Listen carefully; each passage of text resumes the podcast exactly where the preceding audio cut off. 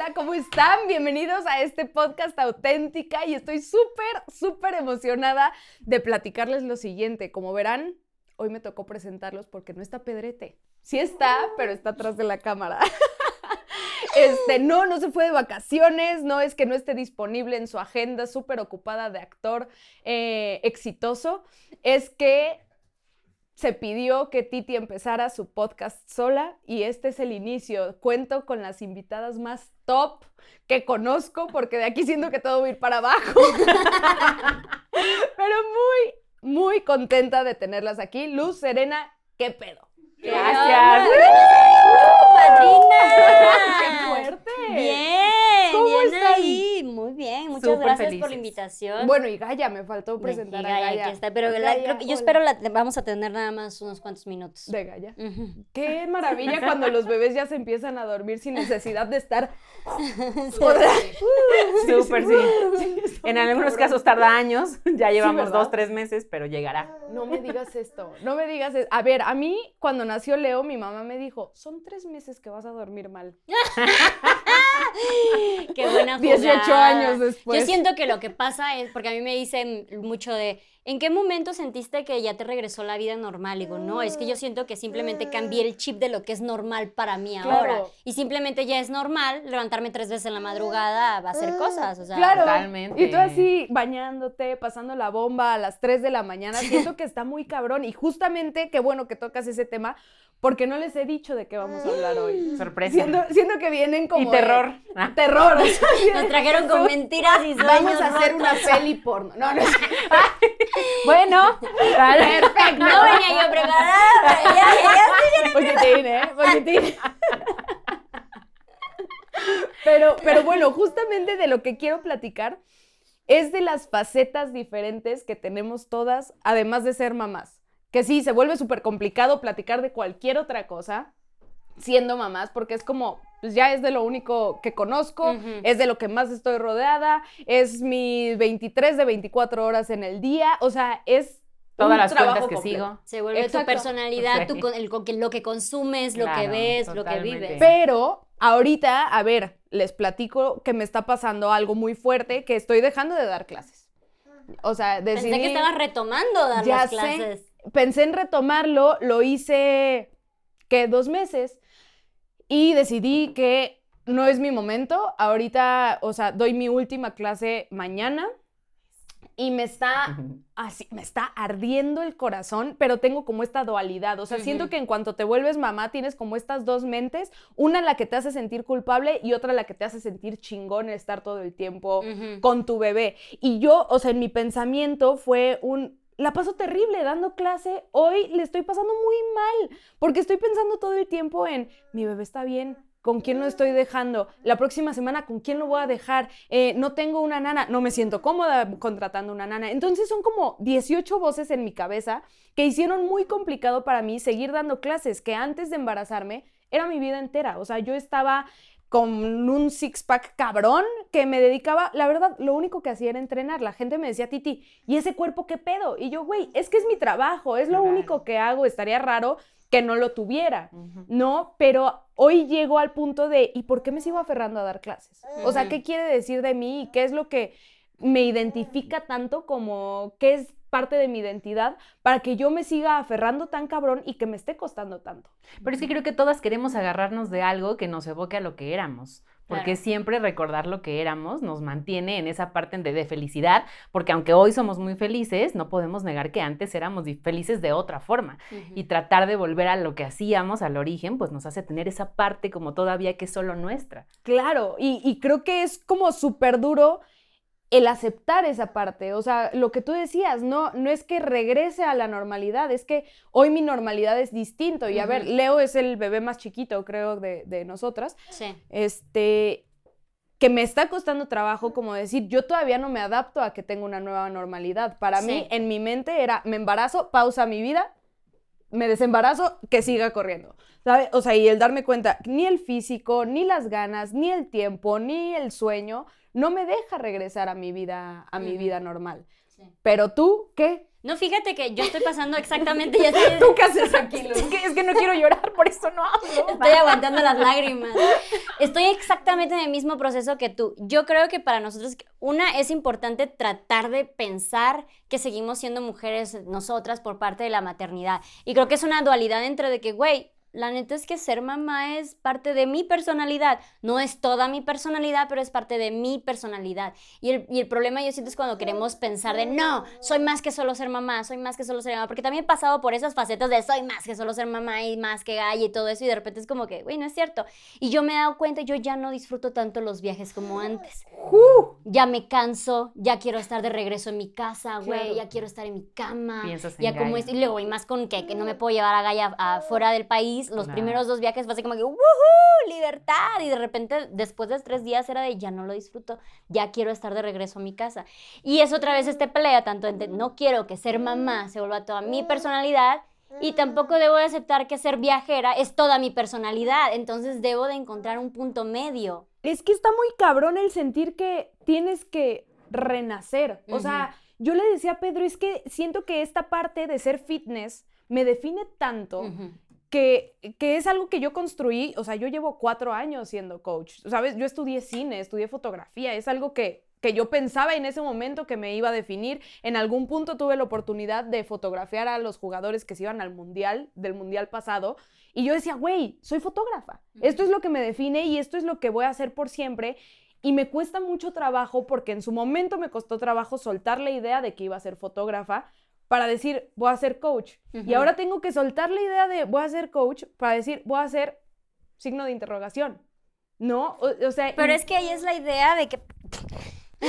Pero es que ahí empezamos con la idea de que creemos que nuestra, pre- nuestra profesión es nuestra personalidad. Claro. Entonces, imagínate las que no tienen una profesión, pues ya se jodieron, güey. O sea, no, no es nu- nuestra, nuestra personalidad.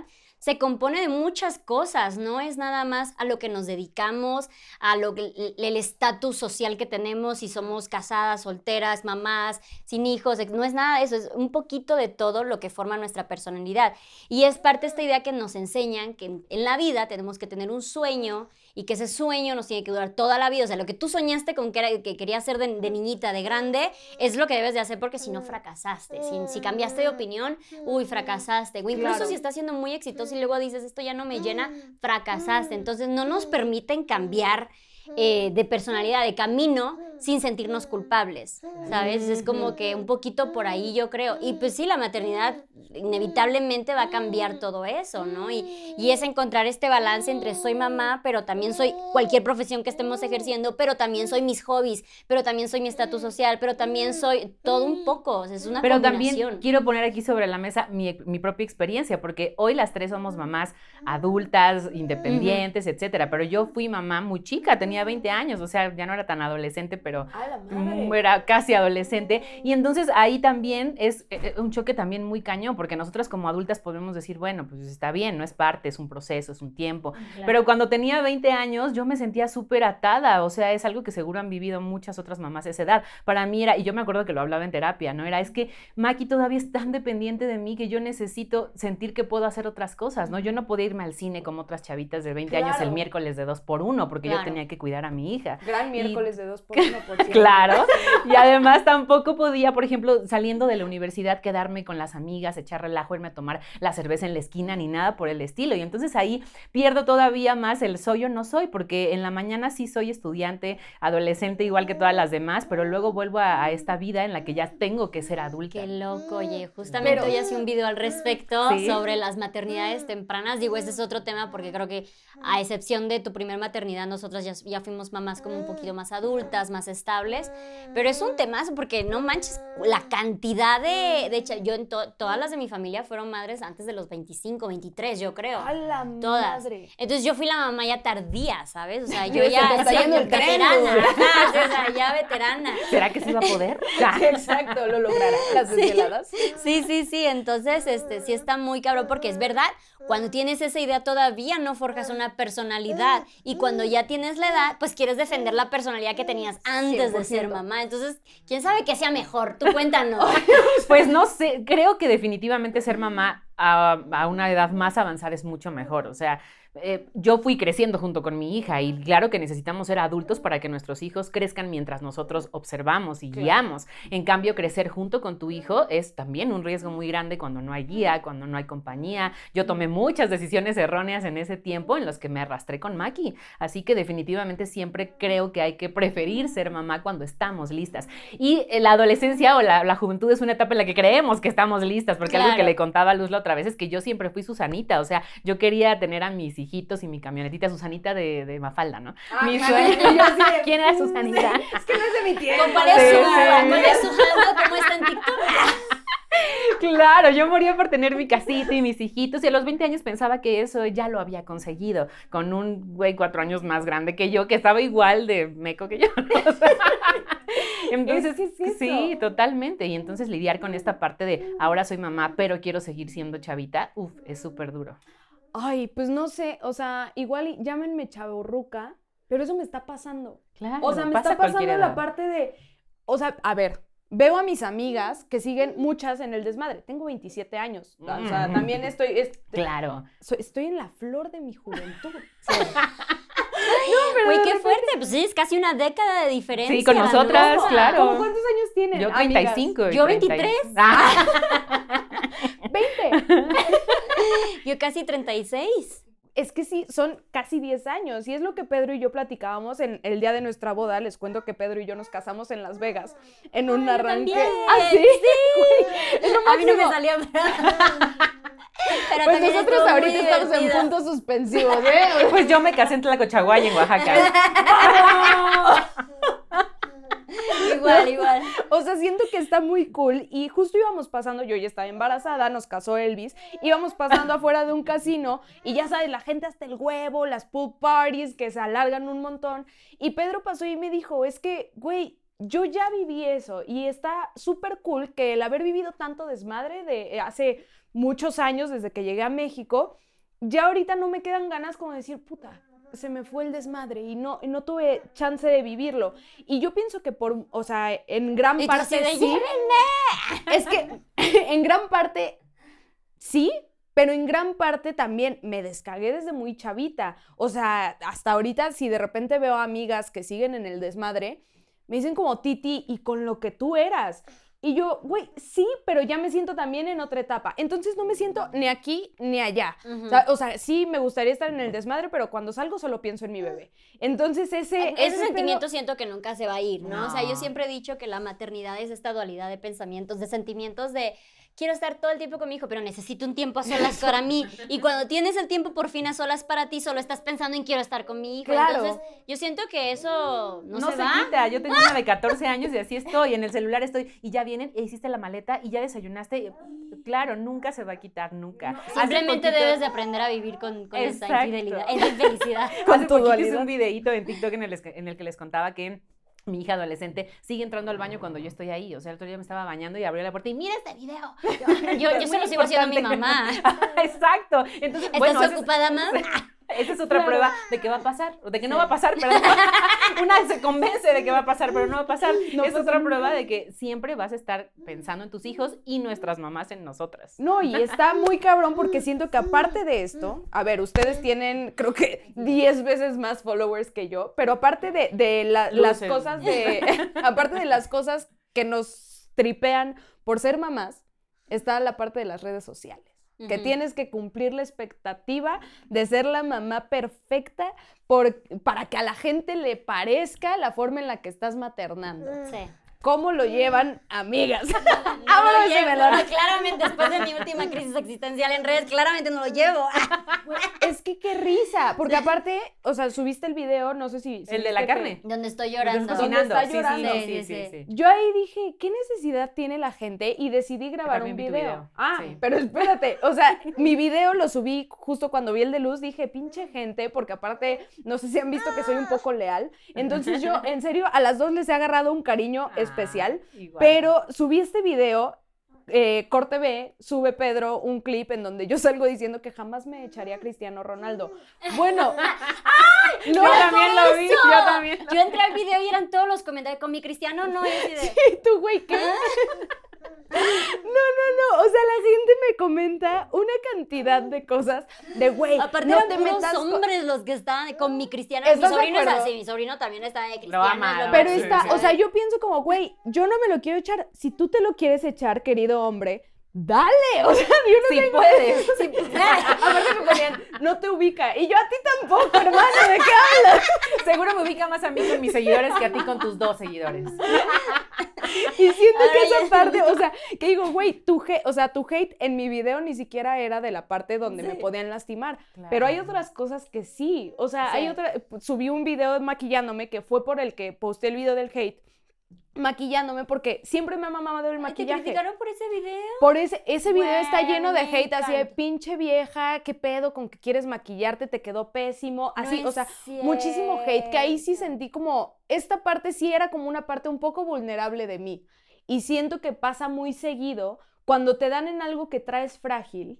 Entonces sí es como, ya no quiero hacer esto, ya no quiero exponer mi vida, ya no quiero exponer mi Mm. relación con mi hijo, con mi esposo, con mis amigos, porque cuando lo lastiman, cuando lastiman ese, ese vínculo, sí me afecta. Lo de cristiano me vale madre. Claro. Lo de- o sea, Pero es que, lo ¿tú de- segura que no?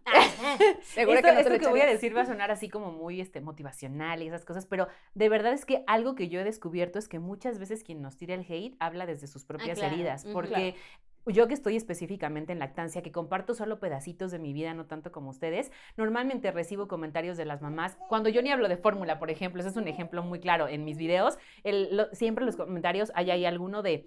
¿Por qué satanizas la fórmula? Las que damos fórmula también somos mamás, nosotras también somos buenas mamás. Cuando yo en mi propio canal hablo mucho de dar fórmula y mixta, etcétera. Y entonces sé que ellas hablan desde su propia herida, ¿no? De que hay- es alguna parte que tienen que sanar. Entonces creo que en la parte del hate también hablamos sin darnos cuenta desde lo que está dentro de nosotras. Y tal vez cuando entendemos eso, podemos ser, eh, ubicar un poco menos, un poco más que no es contra nosotras directo. Pero claro que entiendo que primero te pega, ¿no? Cada vez que a mí me dicen, estás loca porque yo vi que otra asesora dijo tal cosa, pues es como, hoy también es, pero Claro. yo estudié tantos años y aquí está, por supuesto que también entiendo esa parte. Obviamente. Bueno, ahí yo tengo mucho de dónde Sí, cortar. mucha más experiencia. Este, y el, el mom shaming es una cosa impresionante. Yo les llamo Estefanías, ya les he contado, a estas mamás perfectas, porque ninguna... ¿Me están escuchando, amigo? ¿Están viendo? La estamos distrayendo. Yo aquí estoy dándolo todo y Titi Y yo estoy también. Es que tiene una sonrisa irreal tu hija. Es que ya, Ah. Es para que puedas nadie me escucha. me escucha. No, pero, ¿sabes qué? O sea, el otro día que me puse a llorar, no, no fue realmente que me hayan hecho el comentario más mierda, o sea, no es de los peores que me han hecho, de hecho fue muy ligero. Pero nunca sabes el día que está pasando la otra persona, ¿sabes? A mí en un día que me está yendo de poca madre se me resbala, pero si empecé un día con el pie izquierdo, güey, y se me cayó la leche y se, no sé, Gaia se golpeó y yo, no sé, estoy desvelada o algo, güey, me dices, no sé, algo ligeramente y claro que me voy a sensibilizar. Y el- la maternidad es demasiado emocional, demasiado hormonal, demasiado de- sentimental, entonces obviamente está... El perro. Demasiado interrumpida. Pero además yo amo este momento, esto es la realidad. O sea, Ya, tú estás cocinando y Ya, ya estoy tratando de decir algo serio importante aquí, dame chance. Y ya, uh, Este, y sí, o sea, es esta idea de que todo mundo tiene una idea diferente de la maternidad y esperan que tú cumplas exactamente la forma en que yo estoy maternando. Y si no cumples con las expectativas de mi maternidad, tú estás fallando en la tuya. Cuando la maternidad y la crianza es es súper extensa, o sea, es para es pa toda la humanidad. Imagínate Claro. si toda la humanidad tuviera que criar igual. No habrían todas estas diferencias de ideas, de política, de religión, de lo que sea, ¿no? Porque pues todos crecimos con la misma crianza, entonces no y tendría Maggie me sentido. hace, mi hija grande, me hace un buen de bullying porque un día llegué con un biberón y le dije a Ana Victoria, mi hija chiquita, pruébalo, nunca has tomado uno, a ver, y le eché leche de vaca y toma, y Anaví lo tomó, ¿no? Y Maggie, en este momento te puedo tomar una foto y acabo con tu carrera en cinco segundos. y es la verdad, o sea, la gente está tan, nos ha idealizado tanto Sí. que, que una cosa puede acabar con nosotras, Sí. con nuestra reputación, Es ¿no? que, a ver, yo tengo que decir algo. Yo cuando te conocí, Sí, fané, esa sí. es la realidad. Cuando las conocí, Yo faneé con ellas. Con las Fue dos. como un, un, un, un faneo, ajá, tú multiverso. faneabas, yo faneaba. Estábamos como los de este, ¿cómo se llama? El Spider-Man. ya sabes. Te muy cabrón, pero yo, yo justo tuve este, este choque y tengo que, o sea, no me siento bien al respecto, pero cuando, cuando hablas como una persona normal, o sea, cuando dices groserías, cuando hablas muy parecido a mí, digo, güey, ¿cómo que no todo es lindo y rosas y corazones? Porque veo en tu canal que todo es disfruta tu lactancia, no sé qué, y yo, o sea, como que a mí me generó un choque cultural. Sí, lo odio. Pero es esta otra faceta de ti que te vuelve súper humana, que te vuelve como, güey, de repente voy a dar un biberón, de repente voy a cagarle y voy a gritar y voy a decir, güey, te estás quieto, por más que estoy llevando una educación respetuosa. O una lactancia materna exclusiva. Claro. Totalmente. Pero es que la gente se hace idea, o sea, yo le explicaba el otro día de que, haz de cuenta que yo un día dije, a mí me gusta el blanco, me gustaría vestir de blanco todos los días. Pero al día siguiente me he visto de azul. Entonces la gente es de que hipócrita, no, estás, no vas con tu discurso, estás, me digo, güey, una cosa es que yo diga de, a mí me gustaría mm. y yo trato y me enfoco en estas cosas y otra cosa es de odio todo lo demás, critico todo, porque aparte me dicen, tanto que criticas, no sé, el azul y ya te estás poniendo así, güey, jamás critiqué el azul, simplemente dije que me gustaba el blanco, o sea, son cosas completamente diferentes, pero la gente te idealiza y si tú no cumples con las expectativas de la gente, uf, te, te, te linchan, pero muy cabrón. o sea, es muy injusto porque ¿cuántos cumplirán con sus propias expectativas? Siento que, a ver, yo hace poquito lo viví así. Yo cuando, antes de estar embarazada, cuando era coach de ejercicio, a mí, en general, las panzas de embarazada me causan un poco de conflicto. Titi escucha las señales de que el instinto materno no está en ti, ¿no? pero me causan conflicto las panzas de embarazada y subí un tuit así de, niñas, las sesiones de fotos de embarazadas, la neta, Nel, ¿no? Antes de ser mamá. Obviamente tuve mi sesión de embarazada. Obviamente amé mi panza de embarazada hasta la semana 30 porque después eso se descontroló y me desbordé. Pero, pero fue ese cambio. ¡Ay! Fue ese cambio. ¡Nos inundamos! Esperen. bueno, no sé si va a haber algún tema con los cables. Estoy lleno de cables aquí. Y tirando el garrafón de agua. ¡Maternidad!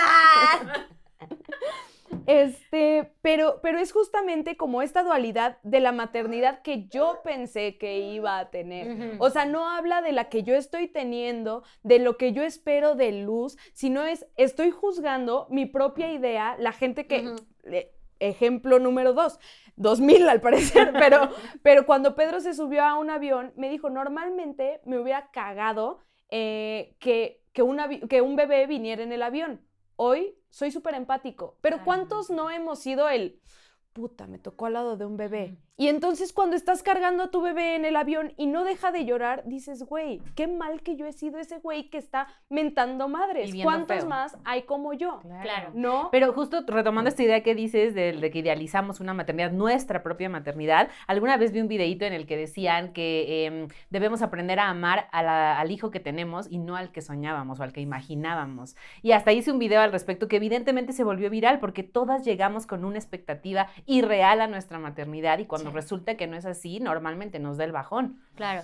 Yo siempre he dicho, la maternidad es como un culto, hasta que no la vives, no sabes, o sea, porque muchas eh, dolencias de la maternidad son internas, son mentales, son emocionales, o sea, como que todo el mundo ubica la panza y pues, pues, ya subió de peso, hasta ahí, pero no ubica el desmadre eh, emocional, mental que hay dentro, el cansancio y todas estas cosas. Entonces no puedes, eh, cuesta muchísimo empatizar con una maternidad si tú no estás dentro de ella. Claro. Entonces, obviamente, por eso cuando estás en el avión te choca ver al bebé al lado y por eso luego ves a alguien que subió de peso y dices, mira, ya, ¿viste cuánto subió? Porque es muy difícil empatizar cuando tú todavía no lo, no lo has vivido. Claro, sí, o sea, y creo que por lo mismo, el que nosotras ya hemos estado embarazadas, sabemos cómo tratar a las diferentes mamás, ¿no? O sea, yo hoy veo a una persona con carriola y es de, güey, ¿con qué te ayudo? ¿Necesitas subir escaleras? ¿Necesitas que te ayude a sacar algo de tu pañalera? O sea, creo que esa, esa empatía y también del otro lado de la moneda, no todo es hate, sino se crea una sororidad muy cabrona entre mujeres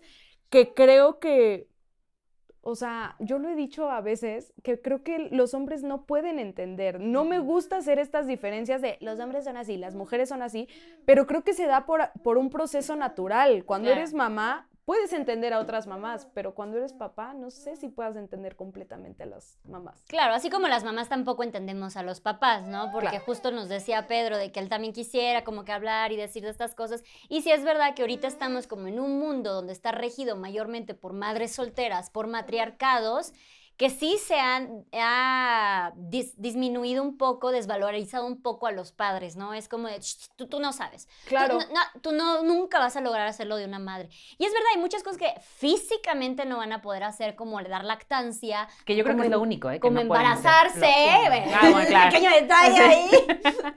Bueno, que el otro día vi a, a un señor en TikTok, a un hombre, Hombre trans. trans. Ah, ok, bueno. No, no, pero a ver, yo ya no entiendo nada. Me van a decir, oye, Titi, Titi, pero es que eres parte de la comunidad.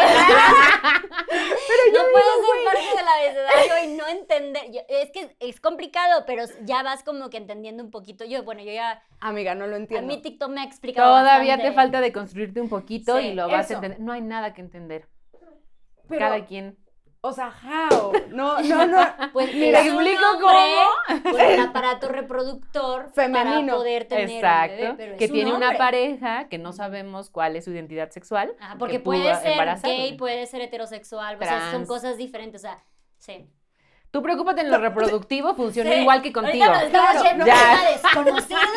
Que nos va, que es medio Esto no escabroso. nos va a llevar a nada bueno si quieres continuar, pero le intentamos. Claro, claro. No, es solamente ser súper consciente que hay muchas cosas que no entiendo. Muchas. O sea, Claro. o sea, yo con Leo digo, güey, ¿qué voy a hacer si un día me dice, mamá, yo siento que soy una sirena? Te voy a comprar tu cola, mi amor.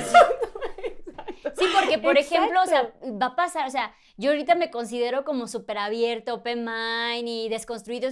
Para la generación de Gaia voy a ser igual, una Claro. señora cerrada, viejita, anticuada Claro. y todo lo demás. Entonces, no nos queda... Lo vivo con mi hija de Más 14 que años. También es cierto que hoy hay un boom muy cañón y eso me encanta de identidad sexual y todo lo que implica la diversidad sexual, pero en los chavitos está súper cañón, o sea, Sí. no sabemos qué nos espera con esto. Güey, yo no entiendo el gusto, al- perdón, a los a lo, lo capot y todo eso que son los hombres más sensuales del mundo ahora. ¿Qué Sí. es Yo los veo a los, a los asiáticos. Ah, Yo los veo ahora y digo de, A eso vine, ok, ok, ok. porque en mi época el- el estilo del hombre wow era diferente. Entonces, Claro. Ese tipo de cosas van cambiando. Es que hay tantas cosas y creo que, o sea, de verdad, Pedro me lo dice diario. Si no entiendo, muchas gracias. Gracias, qué bonito. Si no entiendo algo de mi hijo, el que tiene que educarse soy yo, no él.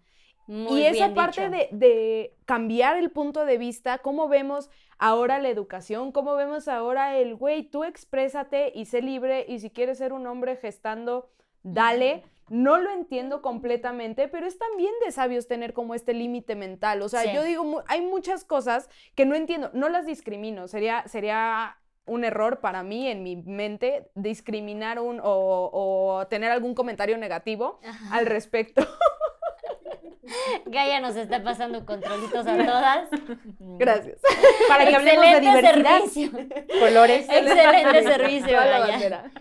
Pero Sí. creo que el, el estarnos reinventando y esta parte que dices, te falta de, de construirte, es 100% real. El desaprender siendo mamá, creo que saca tantas heridas que no sabías ni siquiera Uh. que traías. Sí, porque lo difícil no es aprender, lo difícil es desaprender. Claro. Y a nosotros todavía nos, nos tocó crecer en estas generaciones con diferentes cosas, con diferentes pensamientos y maneras sociales de interactuar. Entonces nosotros ya tenemos muy naturalizado. Y yo no es que yo piense que no es posible que un hombre eh, pueda ser mamá, ¿no? Simplemente pues crecí con esa idea toda mi vida y no solamente estoy aprendiendo que sí se puede, tengo que desaprender que Claro. no se puede. Entonces es todo un proceso. Y por ejemplo, el otro día hice un, un podcast muy bueno con una amiga sobre eh, la romantización de las relaciones y todo eso. Y ella dice es que todas somos machistas en desconstrucción. Totalmente. Entonces no es que seas precisamente feminista y ya me la sé de todas. No, sigo siendo machista en, en desconstrucción. Y yo estaba haciendo unos tickets de feminismo en,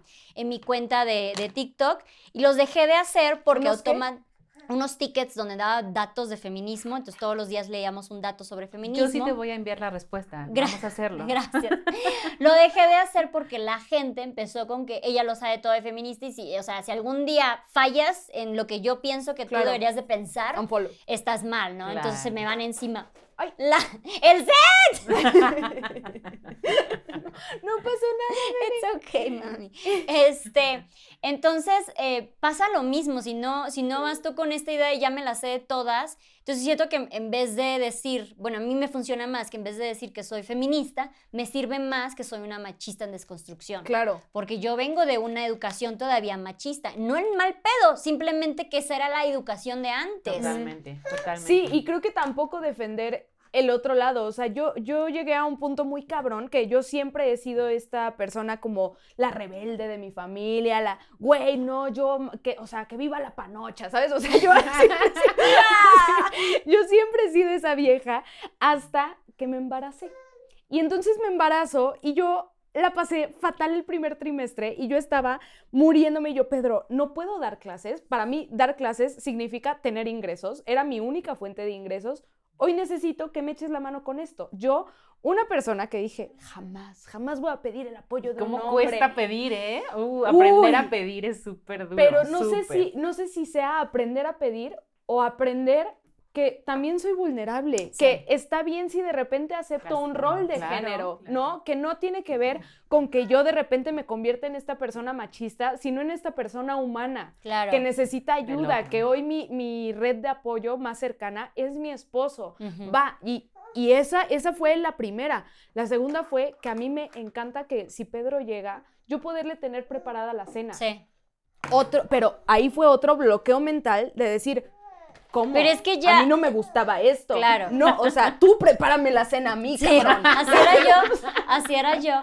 Y, y- y yo creo que es porque también crecimos con muchos estereotipos y pensamos que ese es el estereotipo de una ama de casa en una situación familiar machista, eh, en, en modo sumista, pero también puede ser el tipo de una esposa que quiere consentir a su esposo en cualquier situación. No tiene nada que ver con que si eres eh, sumisa o la- eres la que aquí la, lleva los pantalones. Claro. No tiene nada que ver con eso, es simplemente alguien, una pareja haciendo un buen gesto con la otra pareja. Y lo mismo si es al revés. Claro. Pero crecimos con estereotipos. Entonces, obviamente, a mí me pasó cuando yo empecé a ser la proveedora económica de mi familia y en un momento yo estaba así, a huevo, yo pago todo, yo mujer empoderada y luego se me pasó el empoderamiento y yo ya estaba de, güey, necesito que me eches la mano aquí también, o sea, entonces era así como de, chin, no, no estoy pudiendo con esto y me dolía el no, no, no estoy pudiendo con esto, pero pues está bien, güey, o sea, no se trata de si eres tú la de los pantalones o él lo de los pantalones, es que es un equipo. Claro. Y este bien ejemplo es también justo de lo que hablábamos al inicio, por lo que llegamos a todo esto, de los cambios que, que generan. O sea, queríamos Sí. ser la que éramos, pero hoy ya no, hoy ya eres esa mamá que juraste que nunca serías. Hoy ya eres esa señora que pensabas que nunca serías. Y no está mal. Y, que te, y luego llegas al, al fondo del asunto y ya te empieza a gustar que te digan señora y te hablen de usted. Yo a mí ya cuando me dicen señora digo, ay, Sí soy. gracias, chamaco. Y ya sabes, Sí. o sea, creo que son como muchísimas cosas que cuando logras romper con tanto paradigma y con tantas cosas de desde lo superficial hasta lo muy interno, hasta las ideas muy cabronas que tenías dentro de ti, creo que te vuelves tantito más más humana, más libre, más con, con ganas de aprender, o sea, no, y de repente también el tener esta idea de, de, güey, todo lo que digas, así tiene que ser. De Mm, repente, de sí. repente, si, si yo digo, Luz, me mama tu, tu conversación, pero no voy tan de acuerdo en este, en este tema. No por eso. Dímelo, dímelo en la cara. ¿Cuál es? ¿Cuál es? ¿A qué te, ¿Cuál fue? ¿Cuál fue el video que no te gustó? Pero creo que esa parte de decir, güey, con esto sí comulgo y me mama tu contenido y me mama lo que dices. Con esto igual y no, pero eso depende de mí. No es problema de luz, no es problema tuyo, es problema de que yo no tengo un propio criterio, entonces quiero que tú me digas qué pienso. Y la parte también en la que dices de los cambios de, de decisiones y de opiniones, eso también Sí. es, es una, una carga que tenemos todas, no solo las que estamos en redes, todo mundo. O sea, estamos acostumbrados a que nos han dicho que no puedes cambiar de opinión. O sea, Sí. si yo dije que estaba de acuerdo con lo rojo, De ahora no, sabe puedo estar de acuerdo. Claro. O sea, Todos podemos cambiar de Ah. opinión. Hoy puedo pensar una cosa y mañana otra. Y eso está bien. permi- permitirnos cambiar de opinión está perfecto.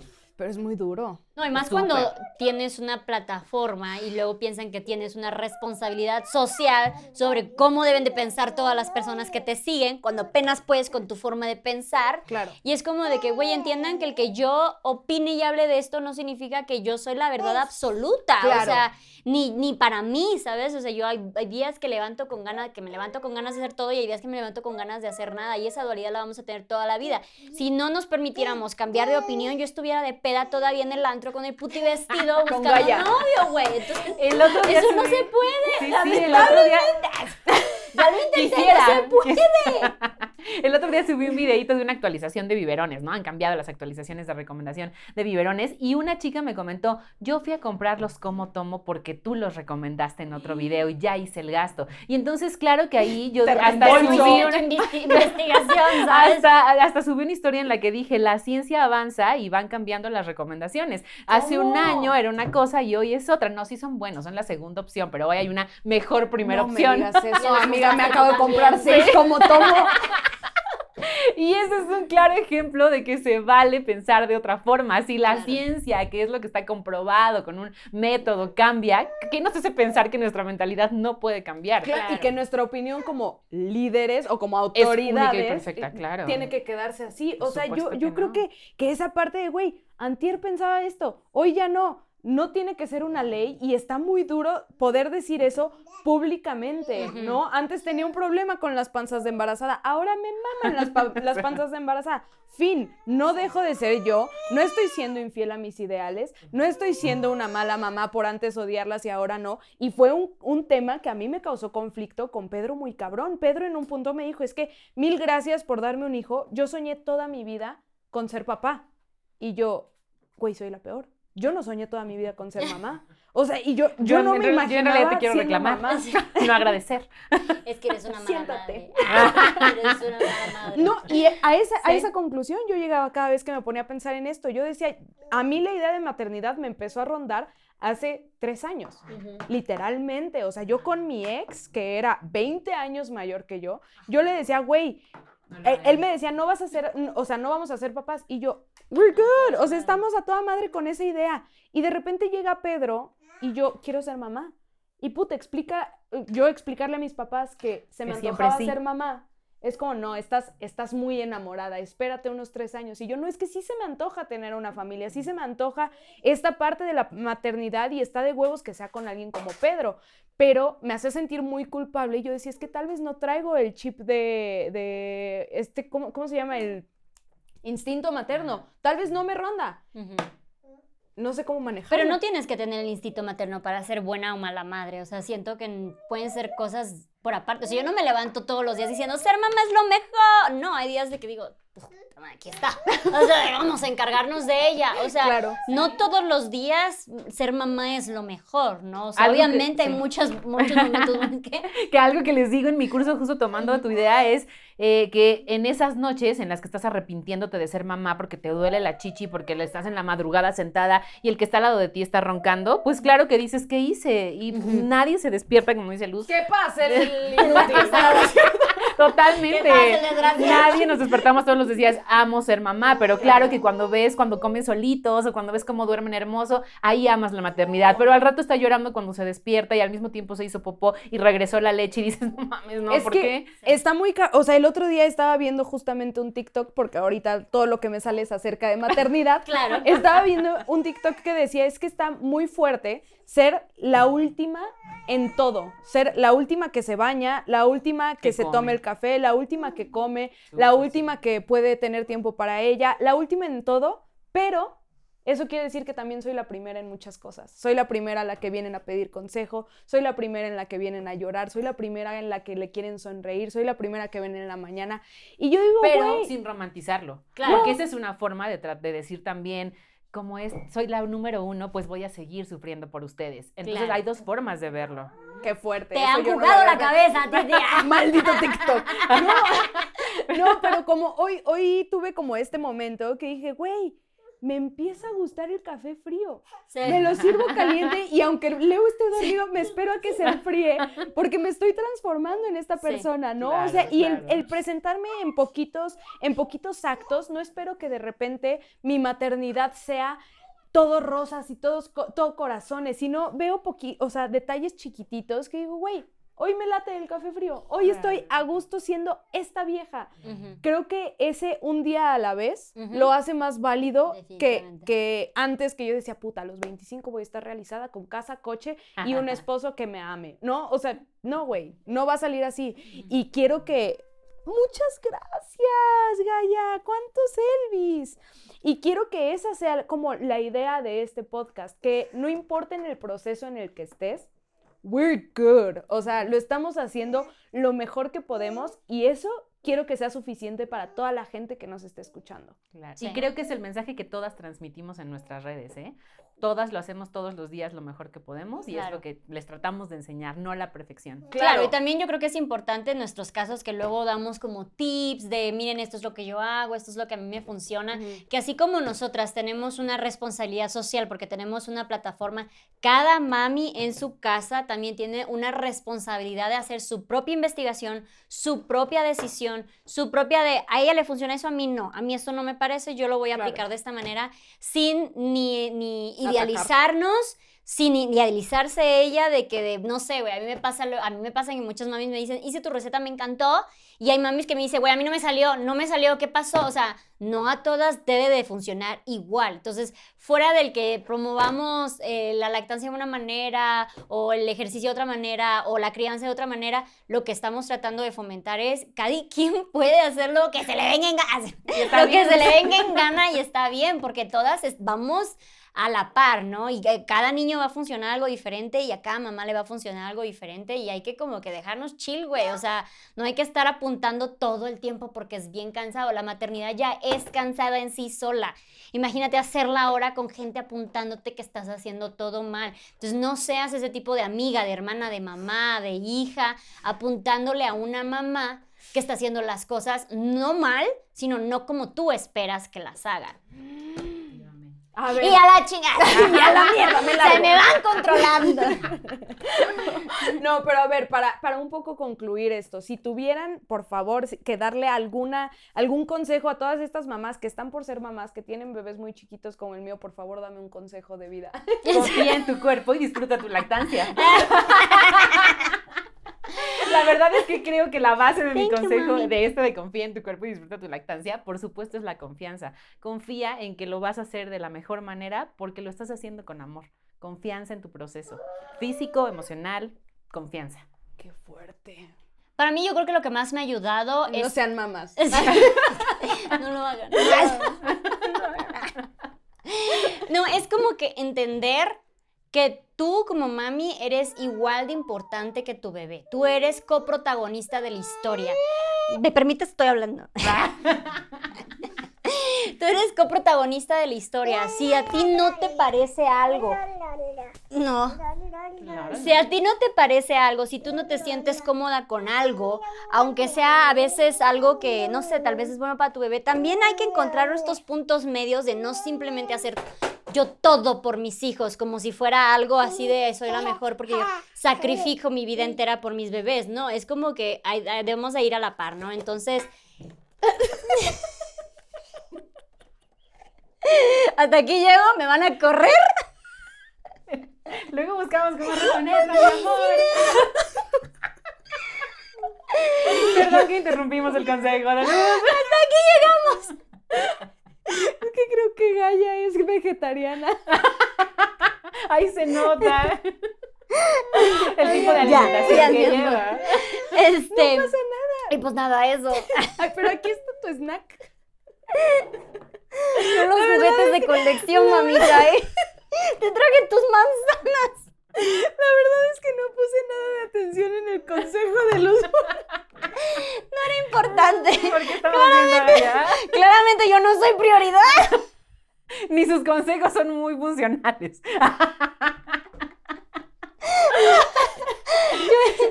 Yo intento. Pues no. era básicamente eso, ¿verdad? Perdón, regresemos, regresemos al consejo.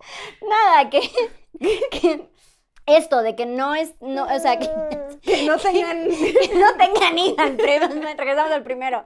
Que no nos olvidemos de que también nosotras somos importantes en la historia. Una mamá feliz es un bebé feliz. La salud mental de una mamá es primordial para poder criar niños sanos y felices. Entonces, si nada más nos olvidamos de nosotras, de nuestros hobbies, de nuestras pasiones, pues también no logramos concretar una maternidad feliz porque simplemente somos robots, ya no somos personas. Entonces, volvemos al nuevo punto de igual y no vamos a pelear con tratar de ser lo que éramos antes, pero tampoco hay que dejar de ser por completo eso para nada más volvernos una mamá. Creo que el secreto es encontrar un equilibrio. Ok. ¿Y tú qué aconsejarías? No mames, pues si alguien encuentra cómo encontrar el equilibrio, please. En teoría es eso. Quien lo aplique me avisa cómo. o sea, es que yo justo a ese consejo iba, porque cuando, cuando publiqué que iba a dejar de dar clases, muchísimos comentarios de, Titi, no lo hagas, tú eres la que me inspira a seguir buscando. Y creo que mi consejo sería justamente eso. Eh, respeta tu proceso. Si hoy sientes que no es para ti el hacer ejercicio, aunque lleves cuatro meses posparto, no pasa nada. Si hoy pudiste, lo dije en tu podcast, si hoy puedes hacer dos sentadillas y ese es tu 100%, se vale. Si hoy es levantarte de la cama y bañarte, también se, pensé que era galla y yo, qué fuerte.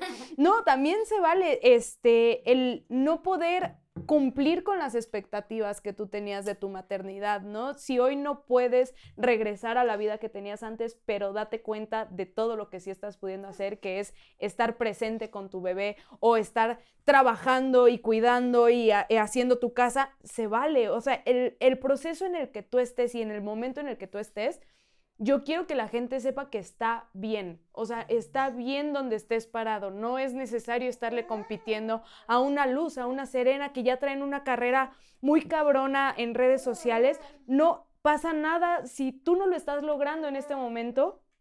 Cada quien lo está haciendo lo mejor que puede. Y de eso estoy segura, porque si eres mamá, ya traes un bagaje cabrón y un esfuerzo brutal. Y creo que mi, mensaje es que somos muy chingonas y les quiero presentar mi admiración total, justamente independientemente de a lo que se dediquen, lo que, lo que publiquen, por ser mamás, ya somos muy cabronas. Entonces hay que reconocernos de vez en cuando. Es verdad. Y Solo agregaría, ah. ¿qué va a pasar, mamá? Yo que tengo una hija de 14 años, te prometo que todo va a pasar. Lo que parece que no va a pasar, que nunca voy a volver a dormir de corrido, que el dolor en el pecho no se me va a quitar, todo va a pasar. Lloro. Dímelo bien a los juro, Se los juro, va a pasar. Y también que si un día la casa queda tirada, ok. Si un día pides pizza para comer, ok. Si un día no te bañas, no bañas a la criatura, ok, date esos respiros, es válido, o sea, es y son necesarios a veces. De repente es válido no levantarte. Pero bueno, eso es todo, amigas. Muchas gracias por estar Muchas gracias a ti por invitarnos. Y por este estrenón magnífico que siento que nos va a ir muy bien o muy mal. de aquí, pero algo va a salir. Muero por ver los algo comentarios. va a salir. Uh, a ver cómo nos van a tirar. Y Cristiano, sigo sin querer tener relaciones contigo. Qué fuerte, qué fuerte. Gran cierre. Sí. Michael Drop. Totalmente. Muchas gracias, gracias por estar acá y espero que pronto hagamos más cosas juntas. Seguro que Vamos a grabar TikToks. Sí, ya tenemos preparados algunos bailecitos. Y yo traje la ropa. Vamos a darle. Gracias, muchas gracias por estar acá. Recuerda darle sus suscribir. Suscribir. Suscribir, bien, bien, lo estás haciendo bien. Y calificarnos en Spotify, depende de dónde nos estés viendo. Venos en YouTube para que puedas ver todas las travesuras de este eh, eh, Creo que vale la pena verlo en YouTube también, ¿eh? Va a estar muy bueno. El, pequeño cameo que hizo Gaia en todo La maternidad real, ¿verdad? Muchas gracias por estar acá y recuerda, mantente auténtico. Hola corazones, ¿cómo están? Yo soy Luz Carreiro y te quiero invitar a que escuches mi podcast El vuelo de una abeja que ahora está en su segunda temporada. Recuerda que es un espacio seguro de plática, chisme y aprendizaje de todo tipo de temas con todo tipo de personas. Y la puedes escuchar en tu plataforma de audio favorito.